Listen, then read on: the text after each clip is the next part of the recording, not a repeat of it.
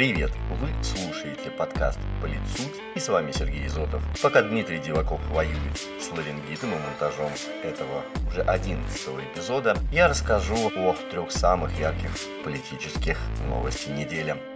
В этом выпуске поговорим об очередном обещании президента Беларуси о скорой смене политической власти в стране, о политических заявлениях министра обороны России Сергея Шойгу, а также об антирекорде по смертности от COVID-19 на фоне смягчения ограничительных мер. Но обо всем по порядку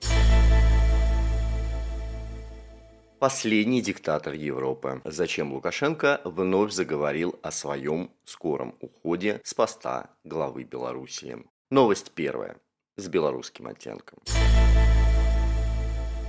Прошел ровно год со времени событий в Минске после выборов президента Беларуси. Масштабные протесты, которые прокатились тогда по всем крупным городам страны, поставили Александра Лукашенко в очень неудобную ситуацию. Однако последний тиран Европы удержался на своем посту. На прошлой неделе президент Беларуси неожиданно заявил о том, что смена власти в стране уже не за горами. Господин Лукашенко также рассказал о том, как он видит сценарий передачи власти новому поколению. Приходит новое поколение, вы видите, что жизнь меняется. Хотелось бы, чтобы на то, на чем всегда держалась жизнь и наш человек, остались. Это труд и хлеб. Мы должны не просто им а, передать страну, мы постепенно, приводя в том числе и к власти их, должны видеть, контролировать, где надо, подсказывать, чтобы они не потеряли все то ценное, что мы с вами наработали за эти годы, сказал президент. Белорусский лидер также сообщил, что обновленный проект основного закона планируется вынести на референдум не позднее февраля 2022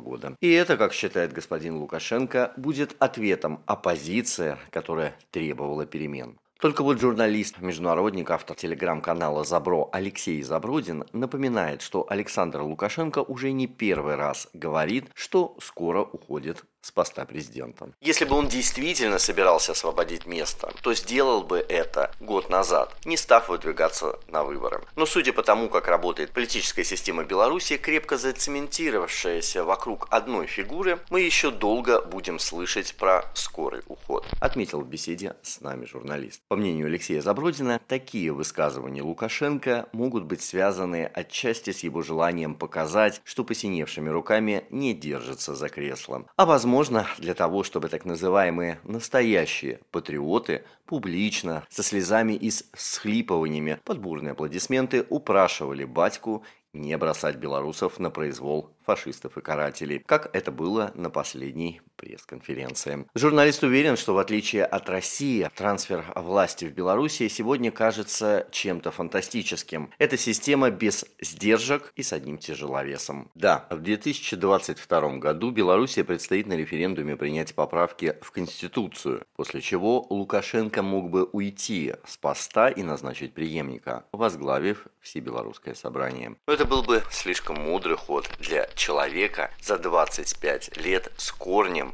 прополошего конкуренцию на белорусских политических полях, считает Алексей Забродин. По мнению журналиста, положение батьки сейчас выглядит достаточно стабильным. Однако все может измениться, если социально-экономическое положение белорусов действительно резко ухудшится из-за западных санкций служить Отечеству и быть патриотом, что стоит за последними политическими заявлениями Сергея Шойгу. Новость вторая, военно-политическая. Что касается трансфера власти, то и в России периодически возникают вопросы о преемнике действующего президента Владимира Путина. На прошлой неделе свою предвыборную активность продолжил министр обороны Сергей Шойгу. Так еще не все успели обсудить его предложение о переносе российской столицы в Сибирь. Как на молодежном форуме «Территория смыслов» он заявил, что считает основной угрозой для любого государства разложение общества.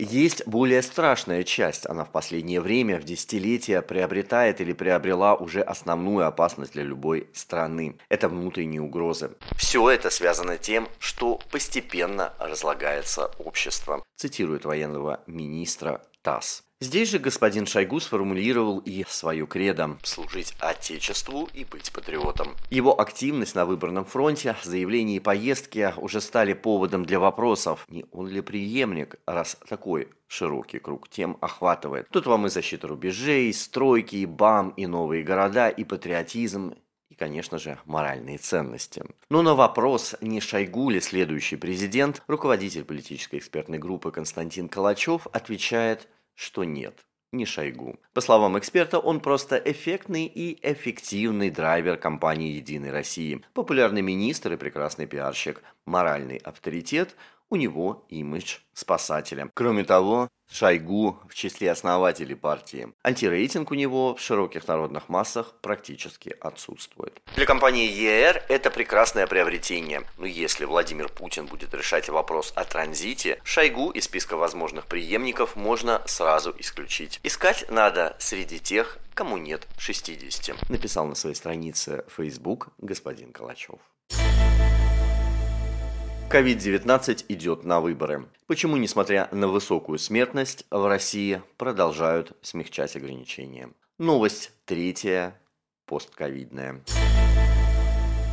В России несколько дней подряд наблюдается рост смертей от коронавируса. Так, 12 августа было зафиксировано 808 смертей, 13 августа уже 815, а 14 августа 819. А наибольшее число скончавшихся в Москве, Санкт-Петербурге и в Иркутской области. И на этом фоне в регионах власти принимают решение о снятии ограничений в связи с COVID-19. Естественно, снова пошли слухи о том, что все эти послабления временно временные, связаны они с выборами в Государственную Думу. А после голосования снова будут ужесточать меры. Так ли это? И почему сегодня на фоне такой высокой смертности принимаются решения об отмене ряда ограничений? Мы спросили у политтехнолога Алены Август. Эксперт считает, что такая высокая смертность объясняется исключительно следом высокого уровня заболеваемости, которая отмечалась несколько недель назад. По ее словам, статистика неумолима. Через какое-то время после того, когда был высокий пик заболеваемости,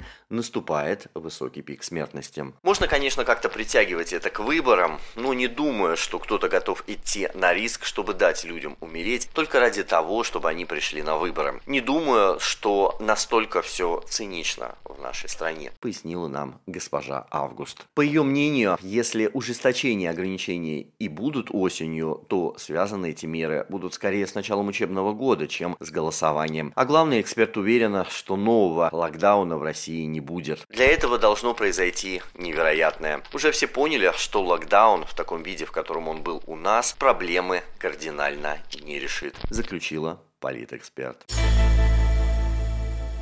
Это были все новости на сегодня. До встречи уже в следующий понедельник. Как обычно, мы, Сергей Зотов и Дмитрий Зеваков, обсудим с ведущими экспертами самые важные, на наш взгляд, политические события в России.